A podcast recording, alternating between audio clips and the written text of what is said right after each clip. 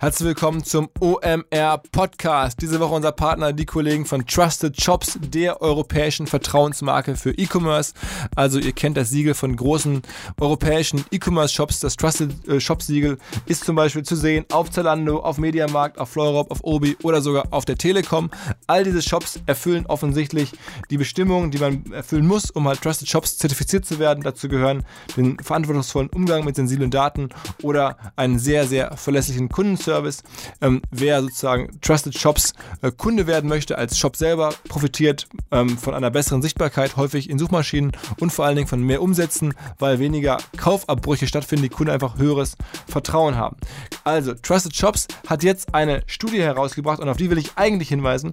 Da geht es darum, wie viel Menschen generell retournieren, also das Thema Retouren. Da ein White Paper zu, wie kommt es überhaupt zu Retouren, wie lässt sich eine kundenfreundliche Retourenpolitik verfolgen, Maßnahmen zur Retourenverminderung, Retourenanalyse. All das gibt es unter dem Link business.trustedshops.de slash OMR. Also wenn ihr Shopbetreiber seid oder euch für Retouren interessiert, business.trustedshops.de slash OMR. Viel Spaß!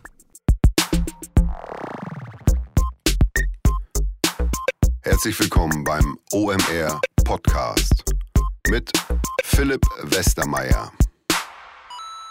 Herzlich willkommen zum OMR Podcast. Was ist diese Woche drin in der Wundertüte OMR Podcast? Ein Gespräch mit unserem Stammgast und Digitalexperten Sven Schmidt und mit Philipp Mann. Philipp Mann ist Gründer des ähm, Luxus-Uhrenmarktplatzes Chronext. Chronext ist eines der am besten finanzierten deutschen Startups der letzten Jahre. Über 50 Millionen US-Dollar haben die Kollegen eingesammelt, um ihr Geschäft aufzubauen. Außerdem wurden dem Sven einige Unterlagen von Chronext zugespielt. Darüber wollen jetzt gleich ähm, Sven und Philipp ein bisschen diskutieren. Da hat der Sven seine üblichen kritischen Fragen. Das ist auf jeden Fall ähm, sehr gut geworden, ähm, aber auch sehr fair, muss man sagen. Gleichzeitig gibt es ein paar absolute Höhepunkte und zwar erzählt der Philipp, der ähm, im Rahmen seines Geschäfts auch einen Juwelierladen selber betreibt in London. Warum? Das äh, erzählt er auch im Podcast gleich. Aber jedenfalls, der Laden in London wird im Jahr dreimal überfallen. So richtig Raubüberfall mit Macheten und Motorrädern. Ich konnte es nicht glauben. Ähm, wir haben auf unserer Seite omr.com in dem Podcast-Artikel äh, die YouTube-Bilder dazu eingeblendet. Da gibt es echt krasse Bilder. Am helllichten Tag kommen da Räuber und klauen äh, da den Laden leer. Der absolute Wahnsinn. Ich habe gelernt über einzelne Juwelierläden, die muss es wohl geben in der Schweiz, die im Jahr 500 Millionen Schweizer Franken Umsatz machen mit Uhren und anderen äh, ja, Produkten dieser Art. Der absolute Wahnsinn hätte ich mir nicht vorstellen können, dass man im Ladenlokal so viel Umsatz erzielen kann. Ähm, also viele spannende Aspekte in dem Podcast. Letzter Punkt, wer den Sven gerne analysieren und sprechen hört und mich auch dazu irgendwie äh, ganz okay findet, ähm, der hat die, die Chance, uns live zu erleben. Und zwar am Samstag, den 29. September, schon in ein paar Tagen, ähm, sind wir bei der E-Commerce Live von Afterbuy in Düsseldorf. Also ähm, da einfach vorbeikommen, wer in Westdeutschland lebt und Lust hat, am Samstag nach Düsseldorf ähm, zur E-Commerce Live. Wir wären da. Ähm, jetzt geht's los. Der Kollege Philipp Mann stellt sich ähm, zum Eingang des Podcasts nochmal selber ganz kurz vor. Ähm, hau rein, Philipp, auf geht's. Gerne. Ja, vielen Dank äh, für die Einladung. Ähm, mein Name ist Philipp Mann. Ich bin äh, einer der beiden Gründer von Kronex und äh, ja, bauen, äh, wie wir sagen, den fortschrittlichsten Weg, Uhren äh, online zu kaufen und zu verkaufen. Sag mal vielleicht ein paar Worte zu, zum Markt, äh, den ihr da bearbeitet, zur Marktgröße, was ihr da genau macht. Gerne. Ähm, also was ist Chronext? Chronext ist äh, ein volltransaktioneller Marktplatz für Luxusuhren. Äh, was das bedeutet, ist, unser Geschäft ist zum Teil, ähm, wir nennen das Mediated äh, B2B2C-Modell. Also was das bedeutet ist, wir helfen Händlern in 41 Ländern, äh, ihren Bestand, das mehrfach, äh, mehrheitlich neue Uhren bei uns zu vermarkten. Äh, das heißt, wir kriegen Zugriff zu dem Bestand der Händler. Ähm, die Ware wird sozusagen bei uns inseriert, der Kunde kauft das Produkt, äh, bezahlt uns, wir kriegen das Geld, holen die Ware dann beim Händler ab, äh, prüfen die auf Echtheit und Zustand ähm, und wenn alles in Ordnung ist, äh, geht es dann in Endkunden. Das heißt, wir, wir kümmern uns für den Händler um den Pre-Sale-Service, also Logistik, Abwicklung, ähm, den E-Mail, Live-Chat, Telefonanrufe, Payment ähm, und auch den ganzen After-Sale-Service. Sven, sag du mal kurz deine Gedanken zu, zu, zu dem Markt und vor allen Dingen, es hat ja mit einem relativ ähnlichen Modell, zumindest aus meiner Perspektive, vor kurzem äh, Farfetch IPO angekündigt. Ähm, also ein ganz großer Player, der jetzt nicht auf Uhrensegment tätig ist, aber generell auch im, im, im Upscale-Modehandel sozusagen. Ja, ich glaube, ähm, der Farfetch IPO, der fällt so ein bisschen nur die Rubrik dieses B2B2C, ähm, was der Philipp gerade angesprochen hat. Ähm, denn Farfetch verkauft primär den Bestand von Offline-Boutiquen online. Das heißt, ähm, wenn, glaube ich, handelt es sich primär um Frauen-Luxusmode. Wenn also jemand ein Kleid sucht, das findet er in seiner Boutique vor Ort nicht mehr, guckt dann bei Farfetch. Farfetch hat dann das Angebot von Hunderten von Boutiquen gebündelt, kauft dann sozusagen, findet das Kleid da, kauft es bei Farfetch ähm, und dann ja, wird es halt ja, von der Boutique an den Kunden geschickt, aber über einen Prozess, den Farfetch vorher definiert hat. Und so ähnlich ist es ja auch bei, bei Chronex, wie der Philipp gerade beschrieben hat, dass dann mit dem Unterschied, glaube ich, dass die Uhr auf jeden Fall nochmal durch die Hände von Chronex läuft ja. und dementsprechend da nochmal Thematik Fälschung, ja, nein, überprüft wird. Ähm, ich hatte mich ähm, in meinem äh, Wochenpodcast auf deutsche Startups ähm, ja zu dem Farfetch IPO schon mal geäußert und habe gesagt, dass ich es halt im Endeffekt nicht für das effizienteste Modell halte. Ähm, das heißt im Endeffekt ähm, ein Kleid, was dann im Fall von Luxusmode ja, auch über oftmals über einen Distributor geht an eine lokale Boutique und dann sozusagen wird es online gekauft über Farfetch, dann packt die lokale Boutique das wieder ein das sind sehr, sehr viele Intermediäre. Ähm, und ich glaube nicht, dass das die Zukunft des Handels ist. Also daher, ähm, das wäre sicherlich auch ähm, ja, einer, einer von ein paar Kritikpunkten an Kronex, dass so ein bisschen die Frage ist, ja, äh, ob halt, äh, wie effizient kann es sein, wenn ein Uhrenhersteller das an einen Distributor gibt, der gibt es einen lokalen Juwelier, der dann eine Konzession für die Uhr hat, der wiederum stellt die Uhr auf Chronext ein, dann kommt online ein äh, Käufer auf Chronext, äh, kauft die Uhr, dann schickt der Juwelier die Uhr zu Chronext, Chronext kontrolliert die auf die Echtheit und dann wird es dem Kunden geschickt.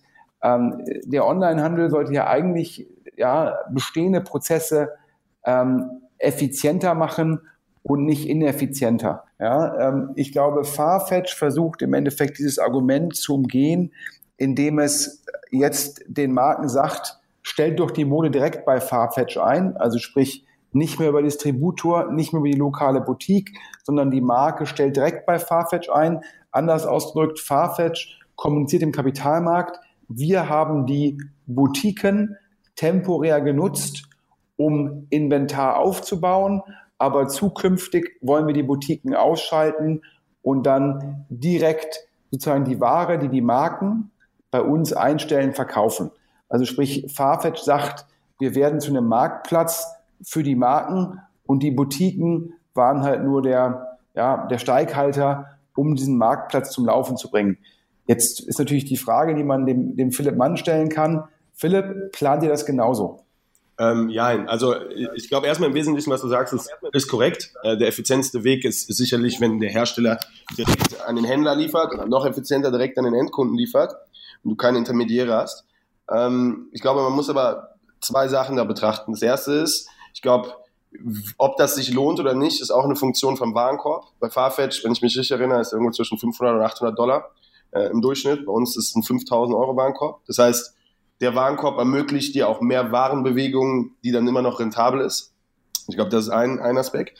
Der zweite Aspekt ist, ähm, bei Farfetch ist es so, du hast ein Produkt, was quasi sechs Monate aktuell ist äh, und dann ist es sowieso nicht mehr äh, quasi relevant für den primären Markt, ja, aber dann kommt es in Outlet oder in einen Summer Sale oder Winter Sale, wie auch immer.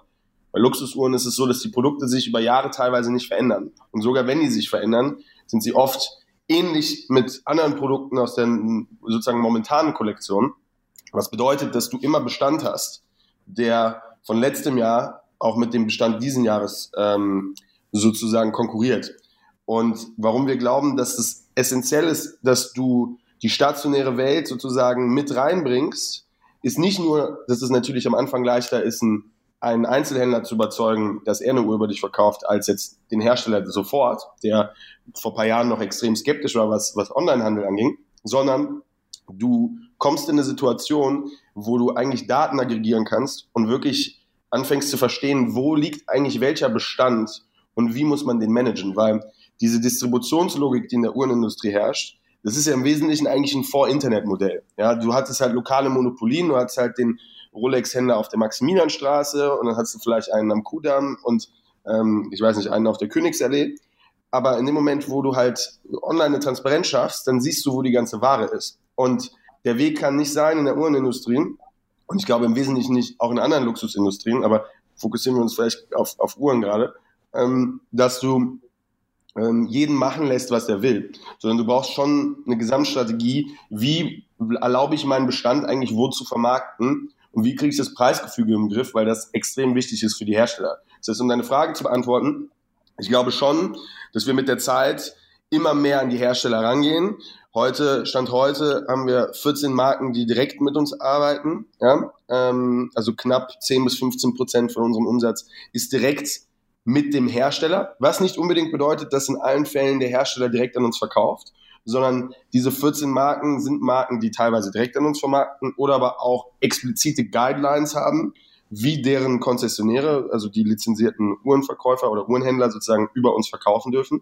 Und was wir glauben ist, dass du eine Plattform schaffen musst im Uhrenbereich, weil du halt ein hochstandardisiertes Produkt hast, was weltweit mehr oder weniger gleich ist und was sich nicht oft verändert, was dem Hersteller hilft, den Handel zu einem Omnichannel-Modell zu bringen, wo der Handel sozusagen durchs Internet subventioniert werden kann, weil es in den Innenstädten sowieso immer schwerer sein wird, ein Ladengeschäft äh, profitabel zu betreiben und darüber hinaus dem Hersteller mehr Daten gibt, um in der Zukunft die Ware dorthin zu liefern, wo sie wirklich gebraucht wird und wo es im, idealerweise, äh, im Idealfall nicht dazu kommt, dass du noch zusätzliche Online-Sales brauchst. Ähm, das heißt, ich glaube, anders als, als du das vielleicht bei Farfetch interpretierst, wollen wir nicht den Händler umgehen. Aber ich glaube schon, dass es in der Zukunft sicherlich Händler geben wird, die so wie es heute sie gibt, nicht mehr existieren werden. Es wird sicherlich eine Umverteilung geben von dem Umsatzshare von Einzelhandel zu Online und teilweise wird das an die größeren Ketten gehen, teilweise wird das bei, äh, bei Online-Plattformen wie bei uns landen und das wird sicherlich mit dem Hersteller gemeinsam koordiniert,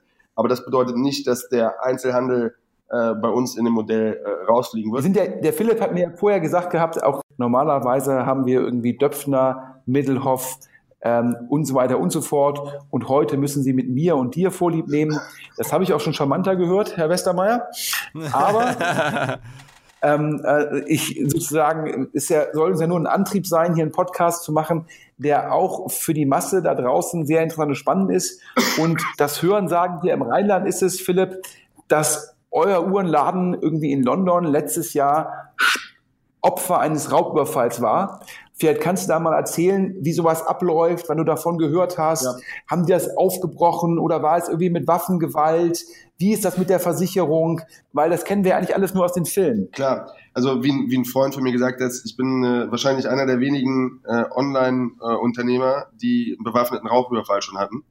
Ähm, was okay. ähm, ja, wir hatten drei äh, Raubüberfälle in London, zwei erfolgreich, also für, für, die, für die Diebe, nicht für uns leider, äh, und ein versuchter. Ähm, wie, wie funktioniert das äh, im Endeffekt? Also das passiert in London leider sehr häufig. Das äh, liest man auch immer wieder bei, im, im BBC in England. Ähm, das passiert teilweise auf der Regent Street, ja, äh, teilweise auf der Bond Street etc. Was bei uns passiert ist, ist äh, da sind ist eine bewaffnete Gang mit mehreren Motorrädern gegen die Fassade so oft gefahren, äh, bis äh, die Schlösser nachgegeben haben, ähm, sind dann mit Axt, äh, Machete und Samurai-Schwert äh, in die Boutique rein, haben dann äh, die Vitrinen kaputtgeschlagen. Unsere Mitarbeiter sind äh, runtergelaufen. Wir haben da so ein Panic Room quasi, haben sich da eingesperrt, äh, haben dann ja so viel Ware mitgenommen, wie sie konnten äh, und sind dann äh, mit den Motorrädern weg äh, in der Zwischenzeit äh, stand da jemand, unser Laden ist auf der Fleet Street, das für, für die, die sich in London vielleicht nicht so gut auskennen, das ist in der City. Und die Fleet Street, da wo wir sind, 53, ist direkt gegenüber von Goldman Sachs. Also das ist eine sehr gute Gegend. Ähm, und das ist der Finanzdistrikt. Das war, äh, es hat 14 Minuten gedauert, bis die Polizei gekommen ist, obwohl da mehrere Bewaffnete mit Samurai-Schwert auf der Straße standen. was hätte auch ein äh, Terroranfall, äh, Ter Terroranschlag sein können. Ähm, ja, die sind da mit der Ware weg. Äh, das ist also zuallererst erstmal natürlich super ähm, ja, be belastend für die Leute, die vor Ort sind.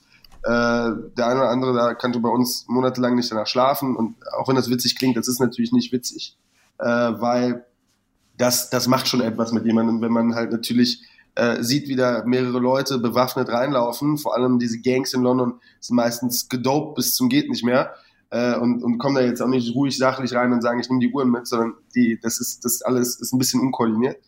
Ähm, ja, was macht man dann? Also ich, ich, hab, ich kriege dann in der Regel einen Anruf, äh, fliege dann nach London rüber und wir versuchen das Ganze sozusagen so gut wie möglich äh, schnell wieder zu richten, uns um die Leute vor Ort zu kümmern. Das ist dann, das ist dann am, nur mal zum Verständnis, das ist wirklich am helllichten Tage. Helllichten Tag. Der, der Laden hat auf, die Mitarbeiter sind da drinnen. Ja, wir hatten sogar die dringen in den Laden ein und draußen ist ganz normal, da laufen Passanten lang, da fahren Autos, da sind Touristen. Ja, das kann man auch googeln. Also die, äh, der eine Raubüberfall bei uns wurde mit Handykamera gefilmt. Äh, und da stehen dann einfach zwei Typen auf, auf Vespas oder Motorrädern und sperren einfach quasi selber die Straße ab. Die Leute stehen dann halt rum und dann steht da halt einer und schwingt halt irgendwie ein Samurai-Schwert rum. Äh, und ja, dann wird die Polizei gerufen, aber das dauert halt, bis die kommen. Ähm, und das ist, äh, ja, das ist um 12 Uhr äh, tagsüber passiert in London äh, auf einer der meistfrequentiertesten äh, Straßen äh, in der City. Also das ist auch zum Beispiel äh, Watches of Switzerland auf der Regent Street dreimal dieses Jahr schon passiert. Das ist der größte Uhrenladen in London.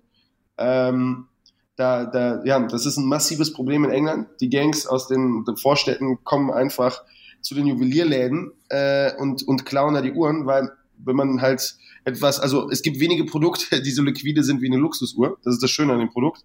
Äh, das bedeutet aber natürlich auch, dass du viele böse Menschen hast, die äh, diese Produkte von dir haben wollen. Und deswegen gibt es in dem Markt A, viele Raubüberfälle in der Offline-Welt und sehr viel Kreditkartenbetrug in der Online-Welt.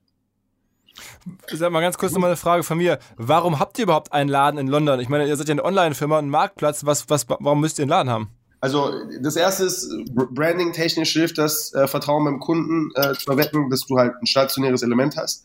Wir haben auch äh, fünf Abhol-Lounges, die meisten davon in Deutschland, auch in der Schweiz eine, äh, wo du die Uhren online kaufen kannst und offline abholen kannst. Das sind zwar keine Läden, aber das sind so kleinere Büros, die in verschiedenen Städten sind, München, Frankfurt, Hamburg, Köln etc. Ähm, also das, das bringt sehr viel Trust. Warum wir spezifischen Laden in London haben, ist A, also wie gesagt, London vom Branding wichtig und Du hast in der Uhrenindustrie äh, selektive Distributionsverträge. Das bedeutet, wenn du mit dem Hersteller direkt arbeiten möchtest, musst du bestimmte Kriterien erfüllen, weil es ein Luxusprodukt ist, dürfen die das kartellrechtlich machen. Das heißt, nicht jeder kann von Rolex oder von, von der Swatch-Gruppe zum Beispiel beliefert werden. Und mit den Herstellern, mit denen wir direkt arbeiten, hilft es sehr, in den Diskussionen zu zeigen, wir haben einen Laden, wir können diese selektiven Distributionsverträge erfüllen, indem wir zum Beispiel eine besondere Ecke haben in dem Laden oder die Präsentation von der Uhr auf eine bestimmte Art und Weise ist, was denen dann hilft, äh, in dem rechtlichen Rahmenkonstrukt mit ihren anderen tausenden Points of Sales dich da quasi einzugliedern. Deswegen äh, haben wir da einen Laden aufgemacht. Ich, ich, ist mal so, habt ihr den Laden da aufgemacht oder gekauft? Nee, wir haben den selber aufgemacht. Also da war, da war vorher nichts, da war kein Uhrenladen drin. Okay. Also ganz normal Mietvertrag abgeschlossen, Einrichtung gekauft, die Verträge mit den Herstellern gemacht oder mit den Distributoren und das sozusagen von null aufgebaut. Genau. Und das ist ja, da ist London nochmal der beste Standort als jetzt München Maximilianstraße. Ja, würde ich so nicht sagen, aber uns, uns ist wichtig, dass wir halt äh, einen globalen Reach haben. In London hast du natürlich dann nochmal eine äh, andere Exposure, theoretisch zu Touristen aus Amerika oder Hongkong oder wie auch immer. Und äh, uns war einfach wichtig, dass es in einem englischsprachigen Markt ist. Kann sein, dass wir irgendwann auch in Deutschland einen Laden aufmachen, aber äh, wir sind ein Online-Player, der stationäre Elemente hat. Das heißt, wir werden jetzt niemals in einem Markt äh, ganz viele Läden aufmachen, äh, weil, weil das halt nicht zu unserem Konzept gehört. Ganz kurze Unterbrechung und Hinweis auf die absoluten Pioniere im Hotel, Buchungs- oder Hotelvermittlungsbusiness. Die Kollegen von HRS vermitteln seit 45 Jahren ähm, im Hotelbusiness, damals via BTX, heute natürlich via App oder Website. Ähm, es macht nach wie vor Sinn, wie vor 45 Jahren, sich auf HRS ähm, zu verlassen, denn es gibt Business-Hotels bis zu 30% günstiger. Man kann kostenlos stornieren bis 18 Uhr. Man sammelt Miles and More und Bahnbonus äh, als Beispiel bei jedem Aufenthalt. Es gibt Express Check-in, Express Check-out. Einfach HS zu nutzen macht für Geschäftsreisende Sinn, es macht für Freelancer Sinn, es macht für mittelständische Firmen Sinn. Also schaut euch bitte HS an, schaut euch insbesondere bitte an myhsvorteile.de. Das ist ein Portal, bei dem man sich kostenlos anmelden kann, um halt all diese gerade genannten Vorteile zu ziehen. myhsvorteile.de. Wer das jetzt aktuell macht, wer sich da jetzt ähm, unmittelbar anmeldet, nimmt an einem Gewinnspiel teil, automatisch ohne Geld. Es geht um einen 5-Sterne-Hotelgutschein für zwei Personen, zwei Übernachtungen inklusive Frühstück. Damit ihr es mal gehört habt, habt, myhrsvorteile.de. Ja, gute Reise. Mir hat mal jemand erzählt, vielleicht für die Hörer ganz spannend, dass äh, sozusagen der Ort, wo weltweit am meisten Luxusuhren gekauft würden, das wäre Luzern in der Schweiz. Das ist korrekt. Denn die, die, die, Ur die Urban Legend oder vielleicht auch die Wahrheit ist, dass die Uhr in Luzern erfunden sei und dass dann im Endeffekt sehr viele Asiaten, die einen Europaurlaub machen, ähm, ein, zwei Tage nach Luzern fahren und dort halt sozusagen am Geburtsplatz der Uhr ihre Luxusuhr kaufen würden. Und dass die äh, Juweliere in Luzern, die würden Umsätze machen, äh, äh, das, äh, das könne man kaum glauben. Ist, stimmt das so? Oder ist das auch wieder nur so eine Geschichte, die man hört. Also ich muss ehrlich sagen, ich wusste persönlich nicht, dass die Uhr in Luzern äh, erfunden wurde. Vielleicht stimmt's. Ähm, was, was stimmt ist, dass du äh, in Luzern den, äh, den Laden hast weltweit, der die meisten Uhren äh, verkauft. Das ist der Bucherer in Luzern, wo man munkelt, dass der dreistellige Millionenbeträge in einem Laden macht.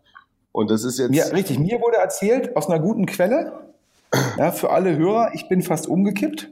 Der Bucherer, das ist de facto eine größere ja, Juwelierkette, würde sozusagen am Standort in Luzern, da an dem Platz in der Mitte, das ist der, das ist der Schwanenplatz, genau. da würde der Bucherer 500 Millionen Umsatz machen. Die Zahl habe ich auch, die Zahl habe ich auch gehört.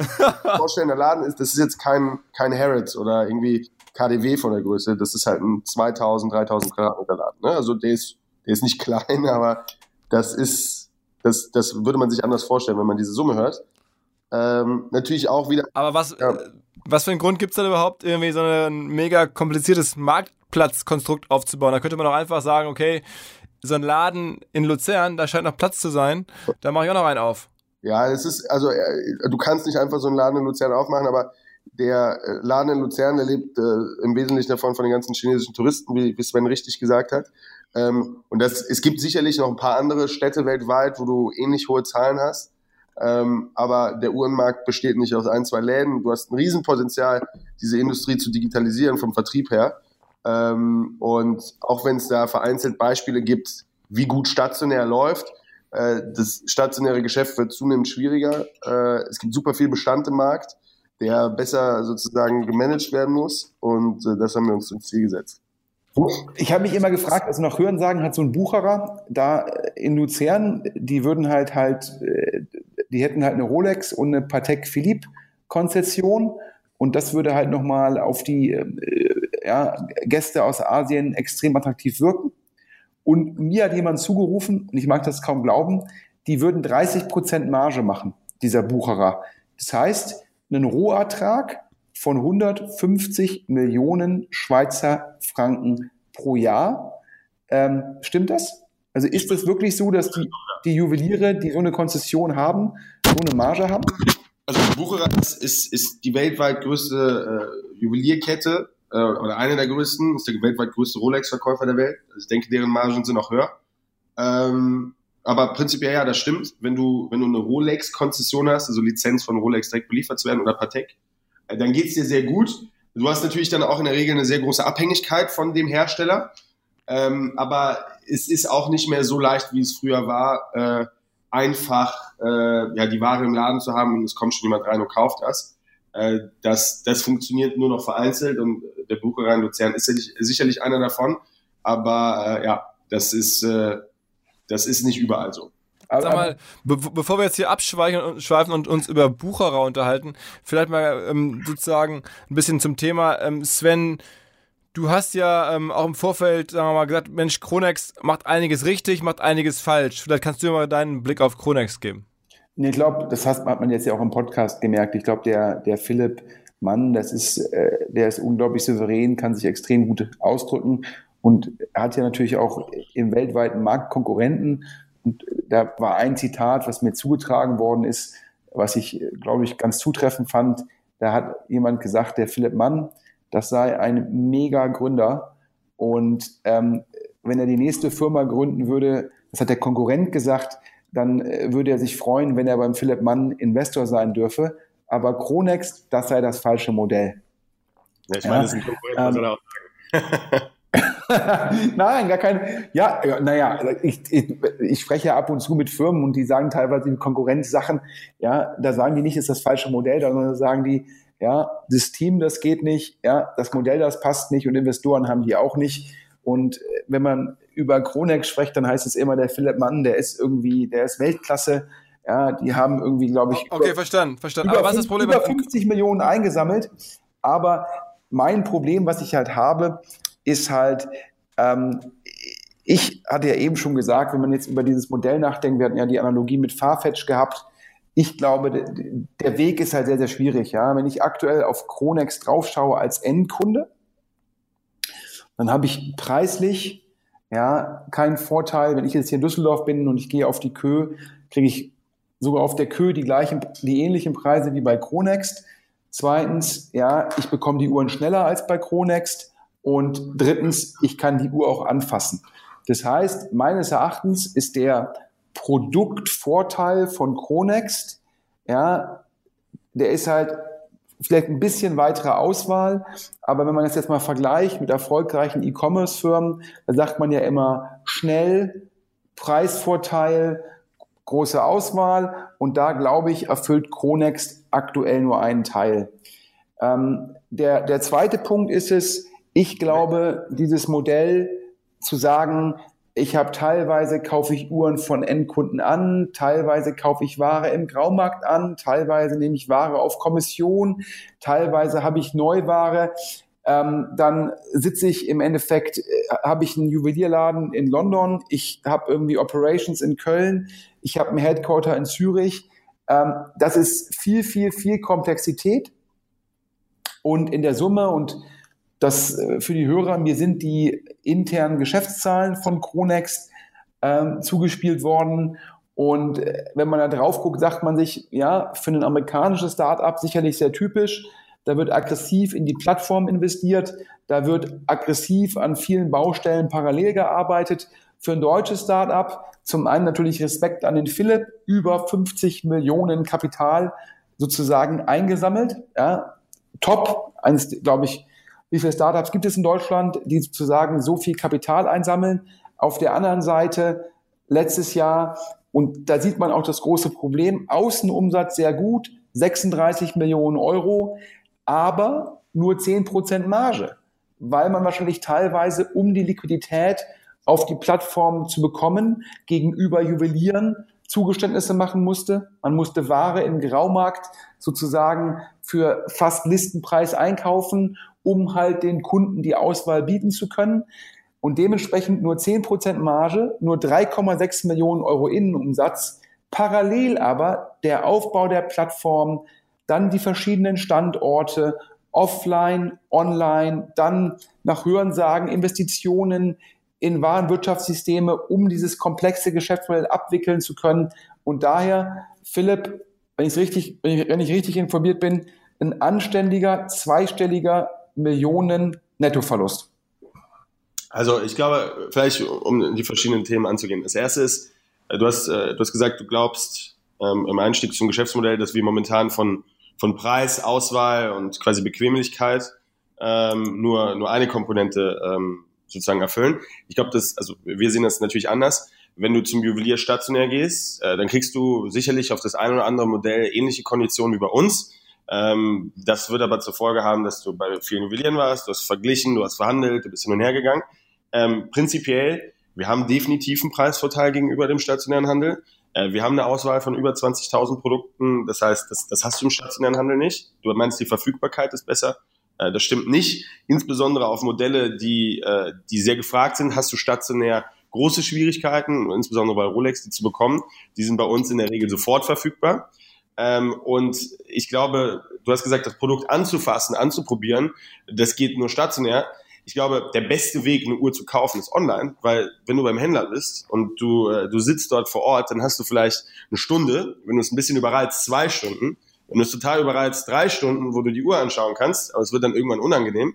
Aber bei uns kannst du sie kaufen, 14 Tage allen Freunden und Familie zeigen und dann überlegen, ob du sie zurückschickst oder nicht. Unsere Retouren sind sehr niedrig, wir sind bei vier bis sechs Prozent je nach Monat, aber nichtsdestotrotz, eigentlich bist du deutlich intimer beim Online-Kauf mit der Uhr. Das heißt also, ich glaube, zum Konzept, auch thematisch, ähm, sehen wir das natürlich anders und ich glaube, dass, dass unser Wachstum das belegt. Ähm, was du quasi von, von, von Investitionen in die Plattform, Aggressivität und, und Nettoverlust angehst, ähm, äh, sagst. Ich glaube, prinzipiell ja, wir sind für, für den, ich nenne es mal germanischen Markt, wir sind eigentlich eine Schweizer Firma, keine deutsche Firma, ähm, relativ ähm, aggressiv rangegangen. Man muss auch ehrlich sagen, wir haben äh, nicht nur immer das Geld 100% perfekt investiert, wir haben Fehler gemacht, äh, auch Fehlinvestitionen, Fehlentscheidungen gemacht. Also ich glaube, man, man sieht oft, viel Geld wird eingesammelt und das bedeutet, das läuft immer alles super leicht und du kippst einfach quasi Cash auf eine Mühle und es dreht sich alles schneller und schneller und schneller. Also Venture und, und Growth ist, ist schwierig und äh, wir haben sicherlich dann nicht immer die richtigen Entscheidungen getroffen. Ich glaube prinzipiell, was man sehen muss, ist, äh, wir investieren in eine Plattform, die natürlich von der Komplexität größer ist, als wenn wir einfach einen Standard-Online-Shop haben. Da hast du recht. Wir glauben thematisch sehr stark an, an die These, dass es einen Vorteil hat, diesen Multi-Supply-Ansatz sozusagen zu fahren, also mit Endkunde, Hersteller und Händler. Ähm, genau wie Farfetch. Du, du, bist dem Modell gegenüber skeptisch. Wir, wir glauben da sehr stark mit unseren Investoren dran. Ähm, und wenn man sich zum Beispiel auch mal die Farfetch-Zahlen im IPO-Prospekt anschaut, die gehen ja äh, angeblich nächsten Freitag raus an den Markt, dann sieht man auch, dass da sehr viel in Technik investiert wurde. Ähm, und das dauert natürlich, bis das Ganze sich anfängt zu lohnen. Ganz kurze Nachfrage. Du hast jetzt ja gerade die Juli- und Augustzahlen angesprochen. Ähm, mir sind ja auch ja. die Zahlen fürs erste Halbjahr zugespielt worden. Und da seid ihr nur um 20 Prozent gewachsen. Ähm, ihr hattet äh, sozusagen an Kapitalgeber eine Präsentation rausgegeben, wo ihr für dieses Jahr gesagt habt, ihr verdoppelt euch im Außenumsatz von 36 auf 71 Millionen. Nun impliziert das ja halt 100 Prozent Wachstum, im ersten Halbjahr halt nur 20. Das heißt, ihr müsstet jetzt ja im zweiten Halbjahr ja, um 150 Prozent und mehr wachsen, um fürs Gesamtjahr dann auf 100 Prozent zu kommen. Ist das noch realistisch oder musst du sagen, die Planzahlen für 2018, die muss man aufgrund des ersten Halbjahres korrigieren? Also die ehrliche Antwort ist, wir haben bewusst die ersten sechs Monate gesagt, wir werden, wir wollen weniger wachsen. Ähm, wir sind dann mit knapp unter 30 Prozent äh, schon am unteren Ende von weniger Wachstum gewesen, was wir gedacht haben. Wir haben halt sehr viel interne Prozesse korrigiert, Lieferzeiten, ähm, halbiert etc. Das heißt, das hat definitiv einen ja, Impact drauf gehabt. Wenn wir uns jetzt Juli anschauen, August anschauen, dann sind wir bei knapp 60, dann wieder 70 Prozent Jahr und Jahr Wachstum. Im September sind wir jetzt momentan bei knapp 120 Prozent Jahr auf Jahr Wachstum. Das heißt, die These, die wir hatten, Prozesse aufräumen, dann ähm, die, die ganzen Online-Marketing-Kanäle neu aufsetzen, besseres Verständnis zu bekommen, wie kommt der Demand, also woher kriegen wir die Kunden, wo kriegen wir die Uhren her und wie kriegen wir das Ganze sozusagen sauberer, schneller und effizienter hin. Äh, hat sich ausgezahlt, das hätte auch wirklich in die Hose gehen können. Zum Glück ist es nicht der Fall. Ähm, das, also das Ziel nach wie vor über 70 Millionen Euro Umsatz ist ambitioniert. Ob ich jetzt da. Da, da, da die, muss ja in Q4 äh, muss dann ja irgendwie um 200 Prozent gewachsen werden, wenn ich jetzt gerade im Kopf das heißt, ihr müsstet eure Q4-Umsätze verdreifachen, um dann im Schnitt euch zu verdoppeln, oder? Ja, ein bisschen drunter, aber so eine Art. Also wenn man sich die letzten vier Jahre bei uns anschaut, dann haben wir immer überproportional mehr Wachstum in Q4. Also das ist immer so. Ähm, wir haben also knapp letztes Jahr 70 Prozent des Wachstums, also nicht nur des Umsatzes, sondern des Wachstums in Q4 gemacht. Das heißt, dieses Jahr muss noch ein bisschen mehr drauf. Aber ähm, also wir sind nach wie vor ziemlich überzeugt davon, dass bei uns eine 7 vorne stehen wird. Ob es jetzt eine 69 wird oder eine 71, zu be seen, aber wir werden auf jeden Fall in der Liga spielen, äh, wo wir hin wollten. Ähm, aber natürlich hat das, also der, der Weg, den wir gefahren sind, erstmal aufzuräumen. Und ehrlicherweise, ich wollte direkt nach, nach Asien stärker gehen und in die USA stärker gehen. Unser Board hat damals gesagt, lass uns wirklich das Ding jetzt sauber aufsetzen, lass uns das aufräumen. Ja, wir glauben an die Company, wir glauben an die Firma, wir, ähm, wir glauben ans Team und auch ans Konzept. Aber nimmt euch jetzt mal Zeit, hier vernünftige Strukturen und Prozesse aufzusetzen und dann geht ihr auf Gas. Fiel mir persönlich ehrlicherweise im ersten Moment sehr schwer, weil ich glaube, die wenigsten Gründer träumen davon, äh, super ERP-Systeme einzuführen. Ähm, nichts, nichtsdestotrotz, es war definitiv die richtige Entscheidung und die zahlt sich jetzt aus. Aber um deine Frage zu beantworten, das Budget muss nicht revidiert werden. Wenn wir es jetzt auf die letzte Kommastelle treffen, werden wir sehen, würde es mit plus minus 5% Delta äh, äh, eintreten, bin ich zu 95. Ihr hattet ja im ersten, ihr hattet ja im ersten Halbjahr hm? knapp 5 Millionen Verlust. Wie hat sich ja. denn jetzt im Endeffekt, wo jetzt der Umsatz steigt und du ja auch gesagt hast, dass ihr jetzt im Endeffekt die Marketingkanäle gefunden habt, die für euch besser funktionieren, was heißt es denn fürs zweite Halbjahr? für den Netto. Und welche, welche Kanäle sind das, würde mich interessieren. Gerne. Also vielleicht, ja, ich, ich, ich beantworte kurz den Teil von, von Svens Frage und dann, gehe ich ein bisschen auf die Kanäle ein.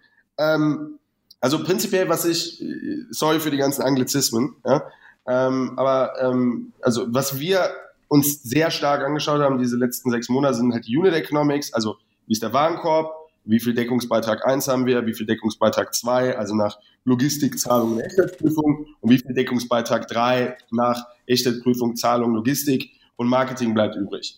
Und wir waren letztes Jahr da negativ, das heißt, wir haben nach Marketing und variablen Kosten sozusagen an der Uhr kein Geld verdient.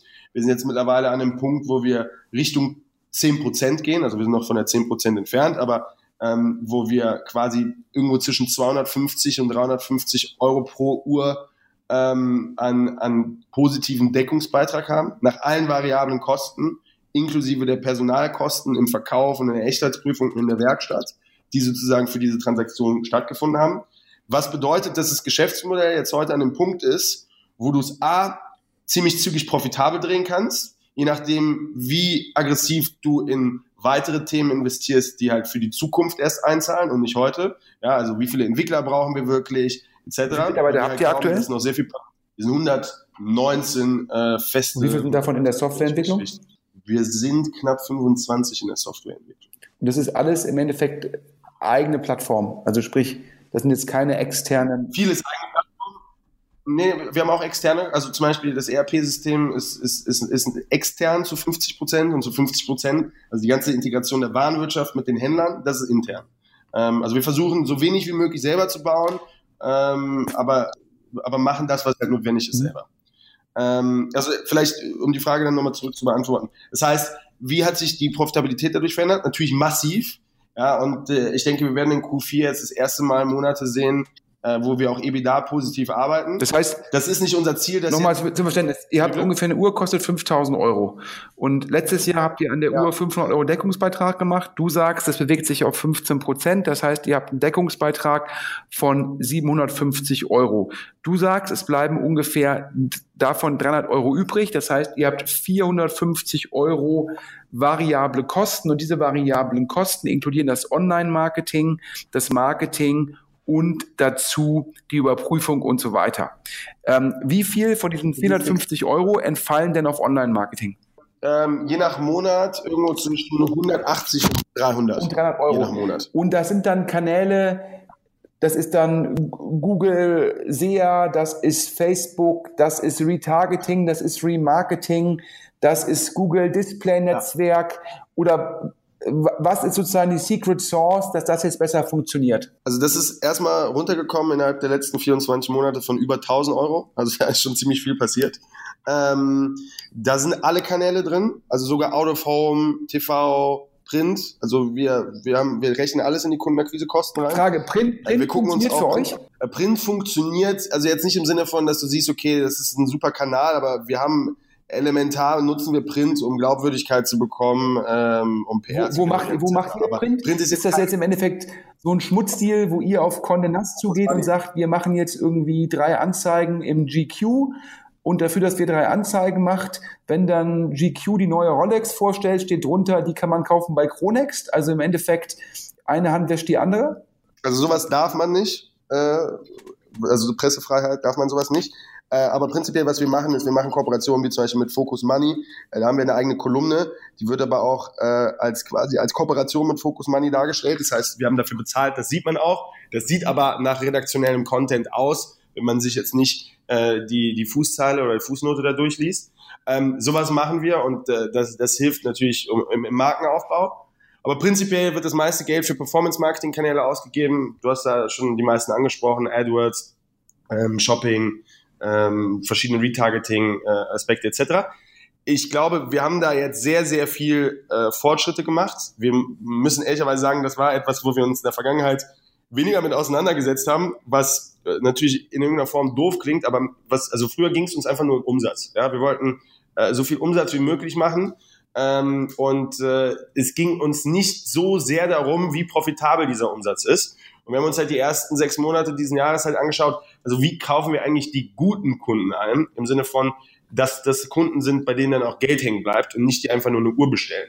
Und das hat natürlich dazu geführt, dass wir eigentlich alles neu aufgesetzt haben, die ganzen Kanäle, ähm, wir den ganzen Account sozusagen äh, neu strukturiert haben. Und um da mal ein spezifisches Beispiel zu geben, äh, was, was für Fehler wir da gemacht haben in der Vergangenheit und warum das auch im ersten Halbjahr recht lange gedauert hat, bis wir das in den Griff bekommen haben, ist zum Beispiel bei Google Shopping, also wo, wo quasi die Bildchen kommen in der Suche oder in, der, in, der, in dem, in dem Shopping-Suchtool bei Google. Ähm, das, ist, das ist ein super Kanal für uns gewesen in der Vergangenheit. Und dann haben wir gesagt, okay, wir wollen jetzt, ähm, da haben wir super viel Umsatz drüber gemacht, wir wollen jetzt aber den Kanal profitabel drehen und haben dann so eine Matrix gebaut, wo wir halt, ich glaube, es waren zu dem Zeitpunkt 31.000 Uhren auf der Seite, ähm, hinterlegt haben mit verschiedenen Zielmargen, wie die in der Regel eingekauft werden.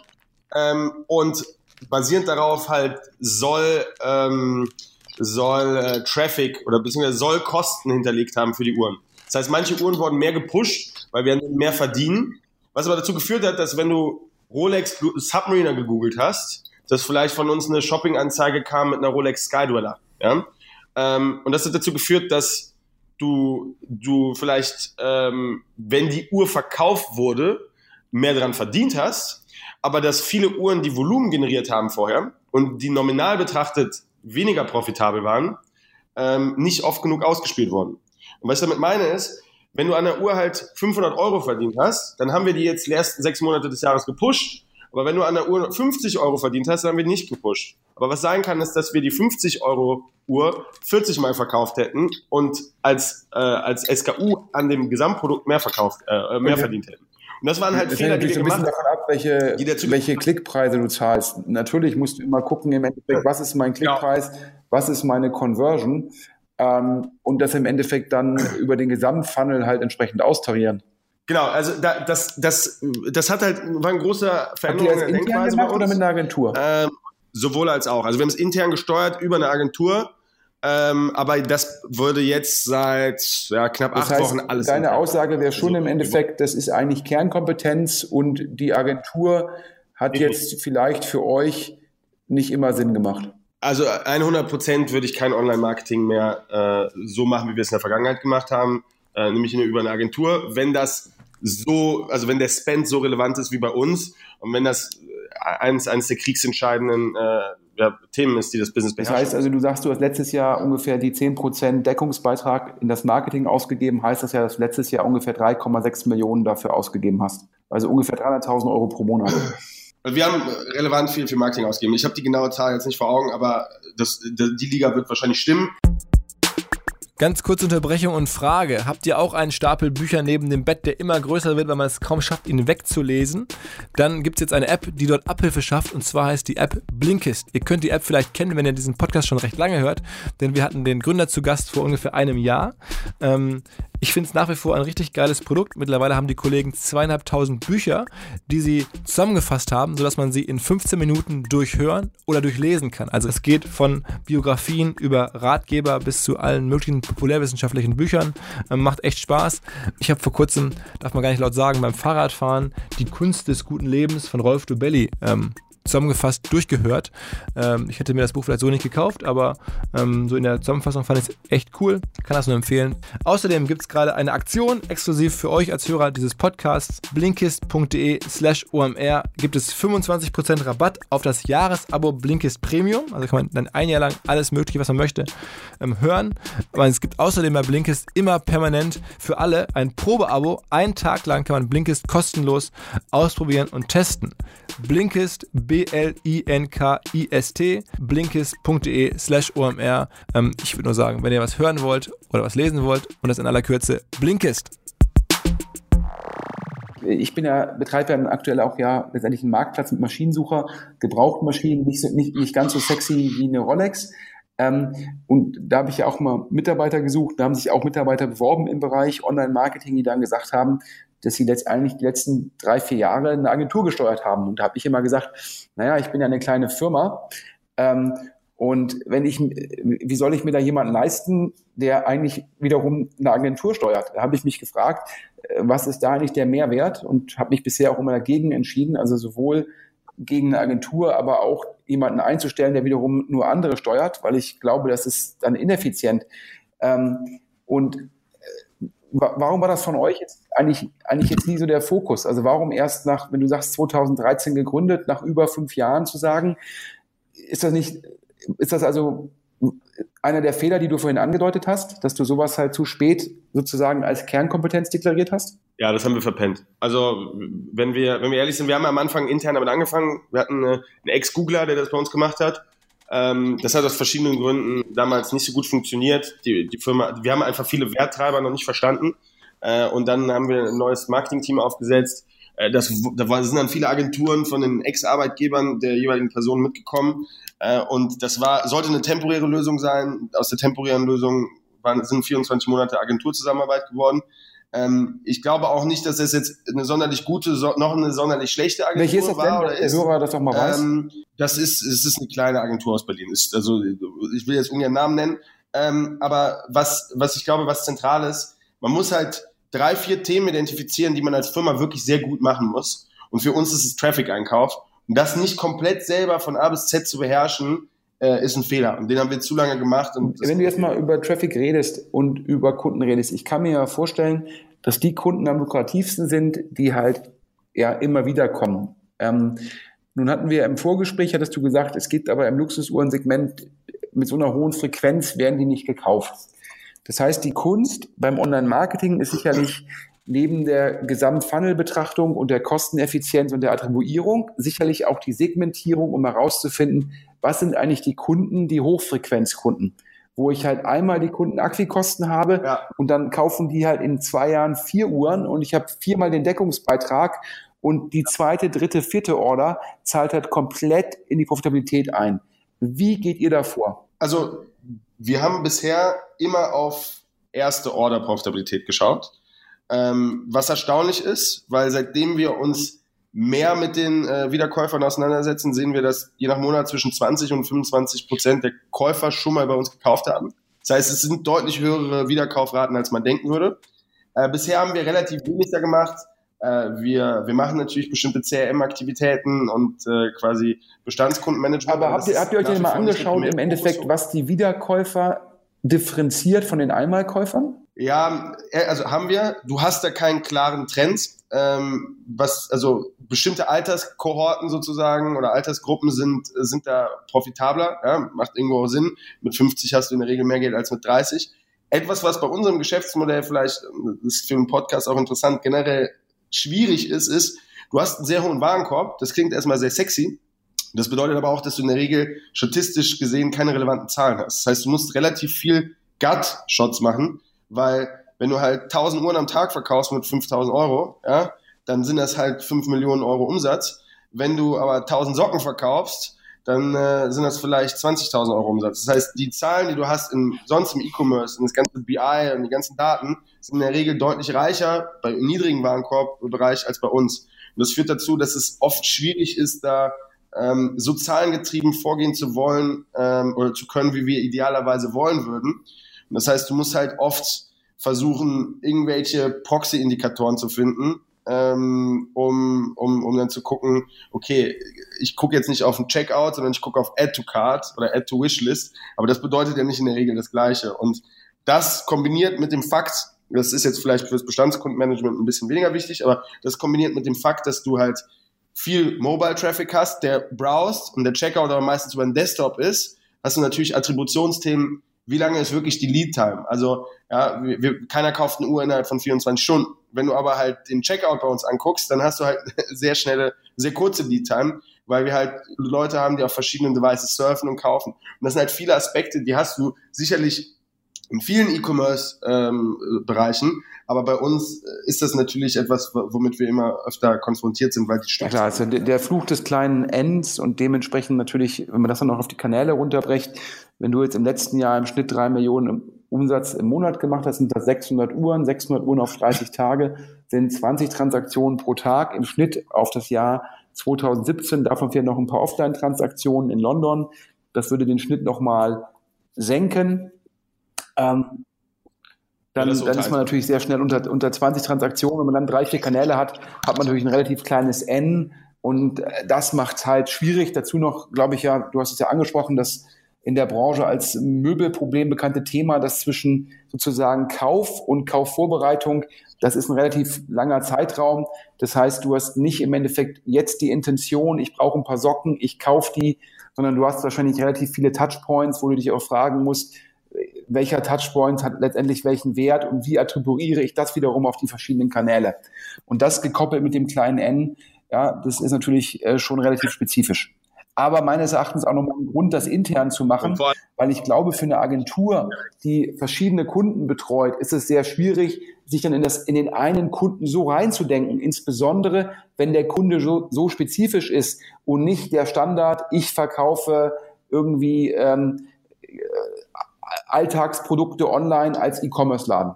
Ja, was wären denn, voll bei dir. Das, äh, was wären denn noch die anderen Fehler? Also du hast gesagt, Online-Marketing, ja, potenziell falsch gemessen, zu lange outgesourced und jetzt erst sozusagen als Kernkompetenz aufgebaut. Wenn du jetzt Kronex nochmal neu gründen würdest und du hättest wieder 50 Millionen Euro, ja. was würdest du anders machen? Ja, also ich glaube, wir haben zu viele Sachen selber gebaut, die man nicht hätte selber bauen müssen. Beispiel Shopsystem. Ja, wir waren am Anfang auf Magento. Magento war eine Katastrophe. Nicht, weil Magento, glaube ich, eine Katastrophe ist, sondern wie wir es aufgesetzt haben. Ja, das war damals in Indien gebaut, weil wir so wenig Geld hatten am Anfang, als wir gebootstrapped haben. Und dann hieß es halt, okay, äh, das muss eine eigene Lösung werden. Ja, haben dann irgendwie mit ein paar befreundeten Unternehmern gesprochen und ehrlicherweise war das ein totaler Overkill ähm, und hat zu viel Kohle gekostet, zu viel Komplexität gebracht, zu lange gebraucht etc. Das heißt also, das war, das war ein Fehler. Und ich glaube, solche Fehler haben wir oft zu viel gemacht. Also wir haben, wir sind zu viele Dinge zu verkopft angegangen. Und ja, vielleicht eine blöde Standardantwort, aber am Ende des Tages, äh, wir haben zu lange nicht richtig verstanden, was unsere Kultur ist. Ja, also was für, was für eine Firma wollen wir sein und was für Leute muss man dann einstellen, um diese Kultur sozusagen aufzubauen und die die Kultur sozusagen weiter mit äh, ausbauen.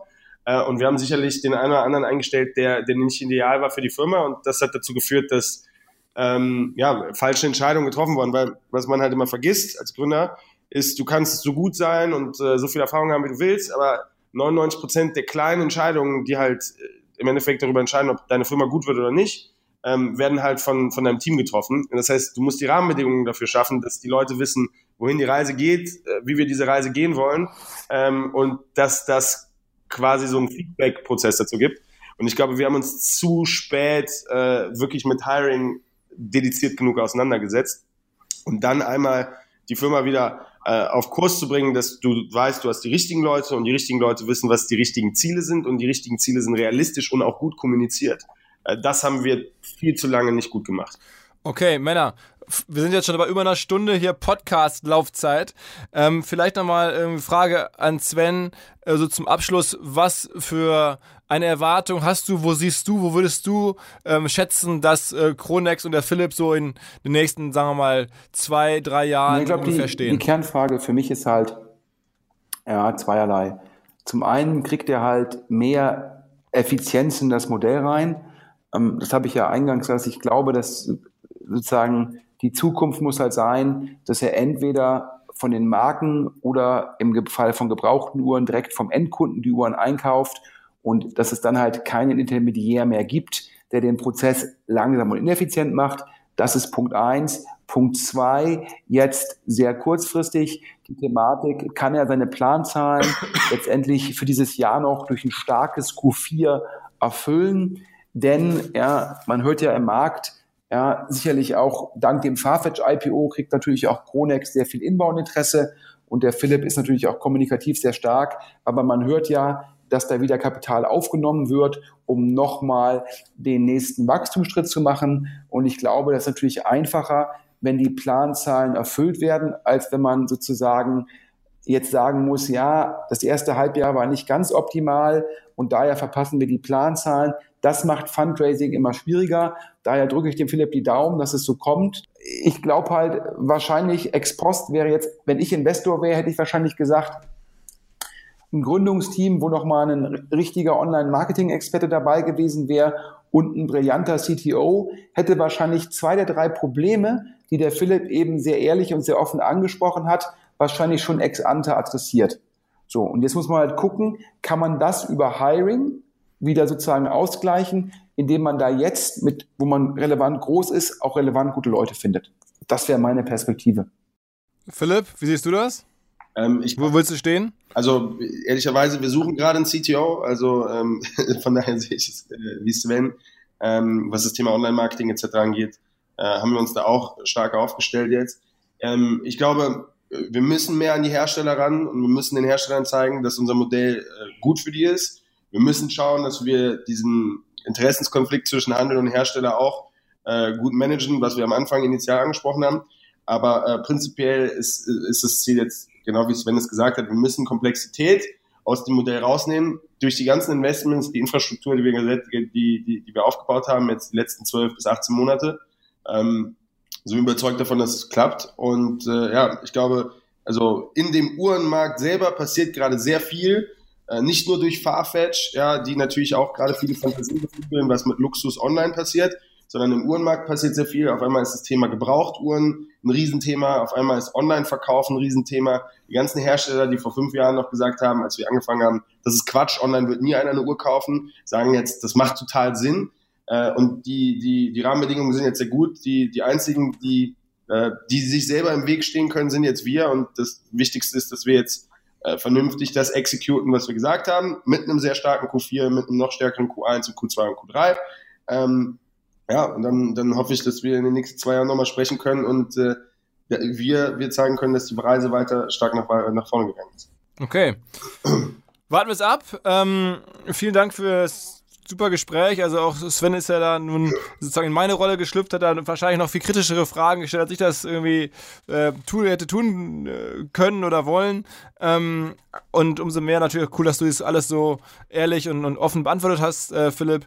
Ich äh, ja, drück dir die Daumen natürlich auch. Bin gespannt, wie es weiter, weiterläuft und bedanke mich. Danke sehr. Ja, ebenfalls ein Dank von mir. Ich finde das klasse, dass der Philipp sich hier im Podcast äh, sozusagen Rede und Antwort gestanden hat. Das ist ja auch irgendwie nicht einfach, aber mega professionell. Toi, toi, toi für die Zukunft. Danke sehr. Alles klar, Männer. Ciao, ciao. Ganz kurzer Hinweis in eigener Sache. Wir machen demnächst unser zweites Legal Update, also einen Tag, in dem wir besprechen, was sich in den letzten zwölf Monaten insbesondere im Bereich äh, Legal und Rechtliches getan hat, in der Digitalbranche, im Digitalmarketing insbesondere. kann ja sagen, die digitale Welt und das Digitalmarketing und das Recht haben eine sehr dynamische, sehr besondere Beziehung. Da tut sich einiges und das wollen wir einmal im Jahr diskutieren in der Tiefe mit Experten, mit Gründern, mit Anwälten, zum Beispiel dem Legal Council von Xing, von Birkenstock, mit dem Direktor der Medienanstalt Hamburg-Schleswig-Holstein Holstein mit einer Influencerin, mit verschiedenen Gründern und Unternehmern. Ähm, das ist ein Tag, der sich insbesondere richtet an sozusagen die Gestalter der rechtlichen Rahmenbedingungen der digitalen Welt, also Juristen, Rechtsexperten bei großen Konzernen oder Agenturen, Marken, äh, was immer es da draußen gibt. Wer Bock hat, mehr zu wissen über die rechtlichen Rahmenbedingungen unserer, ganz genau unserer Welt, am 8. November in Hamburg in der Ratsherrendiele, hier bei uns auf dem Hof quasi. 199 Euro kostet das. Unser Ansprechpartner ist Paul Schirmer. Mehr gibt's unter omr.com slash legal update.